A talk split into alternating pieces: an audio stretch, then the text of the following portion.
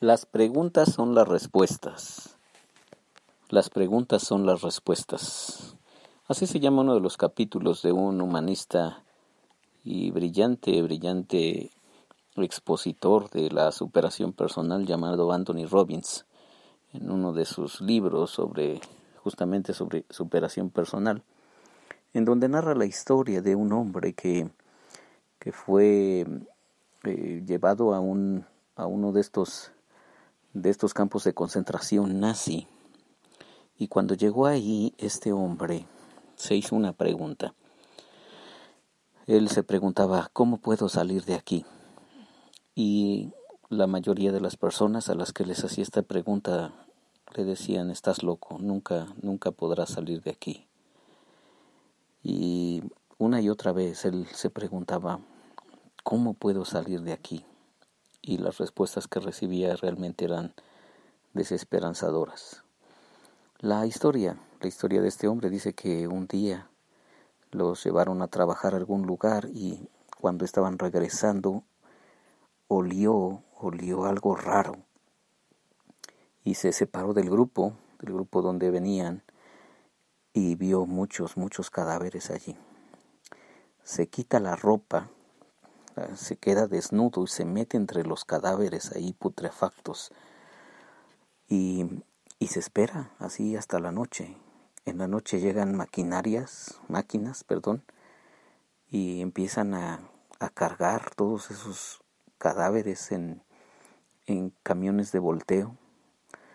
Y él estuvo a punto de morirse por, por estar aplastado por tantos cadáveres allí y luego los camiones son llevados a un lugar a donde tiran todos esos cadáveres y de allí él, él sale para caminar tres días desnudo por una zona de Polonia hacia, hacia la libertad. Y, y por eso se llama el capítulo Las preguntas son la respuesta, porque afirma este hombre, Tony Robbins, que cuando haces buenas preguntas, entonces vas a tener buenas respuestas. El punto es que cuando nosotros leemos la Biblia, no todas las preguntas, no todas las preguntas son válidas primero. El, el texto que vimos en el devocional anterior nos habla de los 144 mil.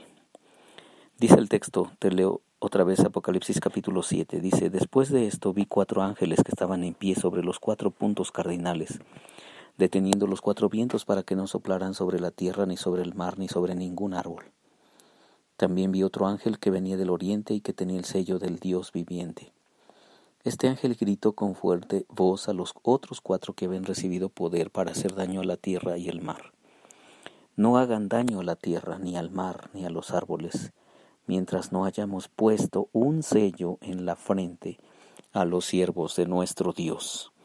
Yo oí el número de los que así fueron señalados, ciento cuarenta y cuatro mil de entre todas las tribus israelitas. Apocalipsis 7, desde el 1 hasta el 4. Y una de las grandes preguntas que se hacen los intérpretes del Apocalipsis, y no solamente intérpretes cristianos, sino también de otro otros tipos de grupos, principalmente los grupos que están centrados en las cuestiones escatológicas y las cuestiones sobre el fin del mundo y estas situaciones, este, se hacen la pregunta, ¿quiénes son los 144 mil? Esa es una pregunta que ronda, ronda en muchos, muchos comentarios sobre el Apocalipsis y es una pregunta, lógicamente, que sí hay que contestar, ¿verdad? ¿Quiénes son los 144 mil? Y como el texto, el texto dice 144 mil de entre todas las tribus israelitas, entonces te decía en el devocional anterior que algunos intérpretes dicen que se trata de personas judías que son perseguidas en lo que se llama el tiempo de la gran tribulación eh, y que son y que de, son aparte de ser perseguidas son asesinados o son eh, ultrajados por sus convicciones, porque además ellos, ellos eh, se convierten al cristianismo, se hacen cristianos, se hacen este, seguidores de Jesús y por lo tanto, y por lo tanto tienen un lugar especial. Sin embargo, personalmente yo no puedo concordar con esa interpretación porque a, a lo largo del Nuevo Testamento el pueblo judío, el pueblo judío no es exactamente el enfoque de la acción del Señor Jesucristo. De hecho, lo que vemos en el Nuevo Testamento es que unos judíos rechazaron a Jesús y al rechazarlo, el Evangelio que Jesús traía para los judíos o las buenas noticias que había, que había traído para ellos, entonces sirven, sirven para todos los que no somos judíos.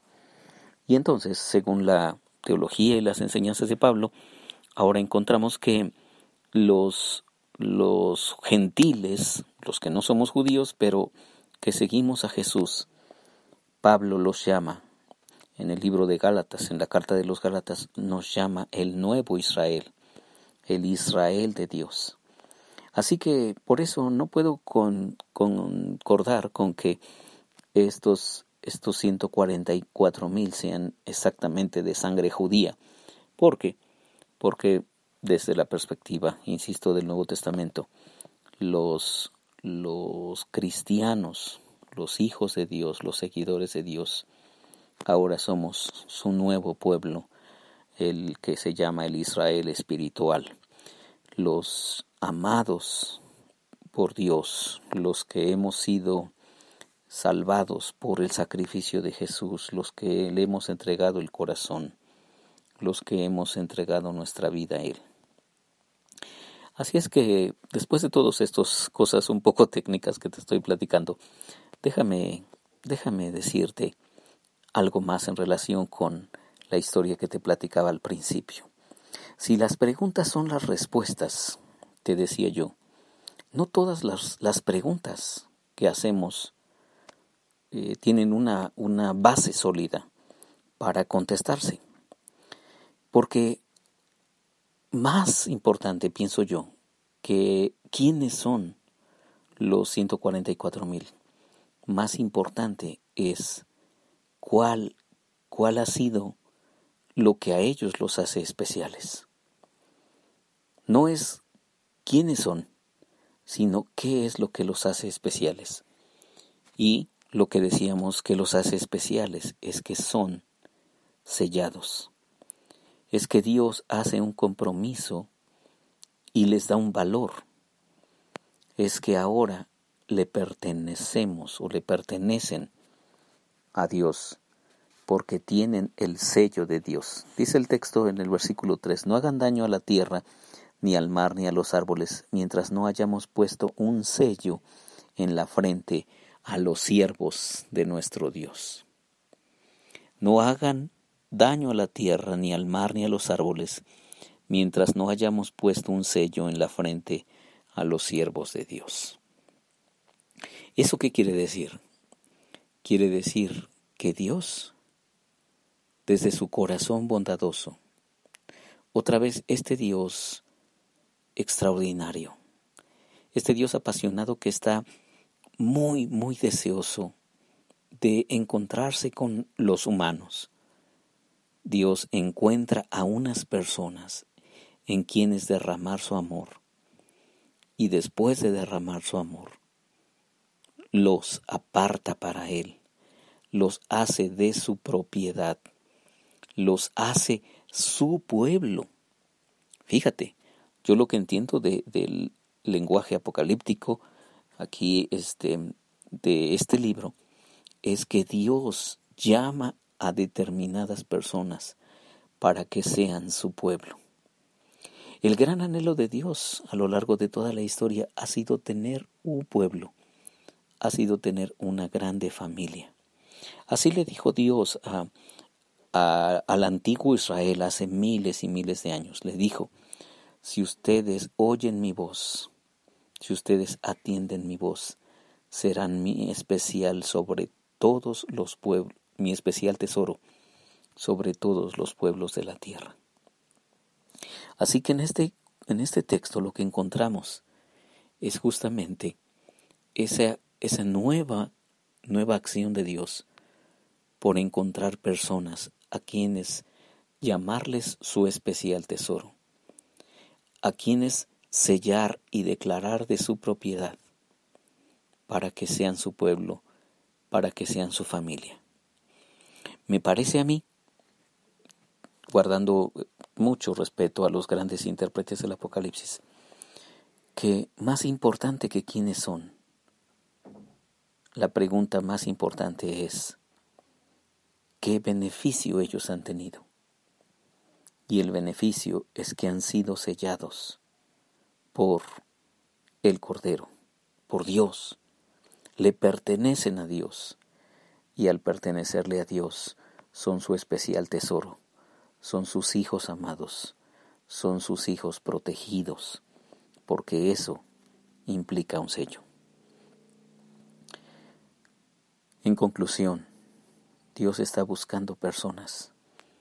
A quienes a quienes sellar, a quienes declarar de su propiedad, con quienes comprometer su nombre y a quienes proteger de todos los males que rodean a este mundo.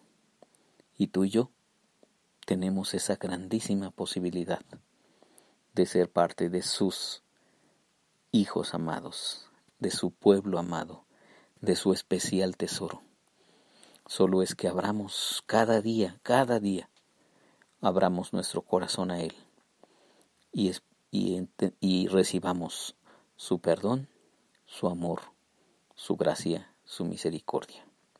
Soy Víctor Hugo Juárez y espero que este devocional ha sido de bendición para ti. ¿Oras conmigo? Señor Dios, muchas gracias otra vez por amarnos tanto, por desear que fuéramos de tu propiedad, por hacer todo lo posible para sellarnos, sellarnos con tu amor, sellarnos con tu presencia. No entendemos todos los misterios de tu santa palabra. Pero lo que sí podemos entender, Señor, es que tú estás buscando un pueblo al cual amar, personas con las cuales comprometer tu presencia santa. Así que, Señor, te pedimos que abras nuestros corazones a ti, porque nuestros corazones a veces están muy cerrados a ti. Pero tú, Señor, derrama tu misericordia sobre nosotros. Abre nuestro corazón y nuestros pensamientos, nuestra percepción, nuestra mente a ti, para que podamos percibir tu amor, tu compromiso, tu gracia. Lo pedimos en el nombre de Jesús. Amén.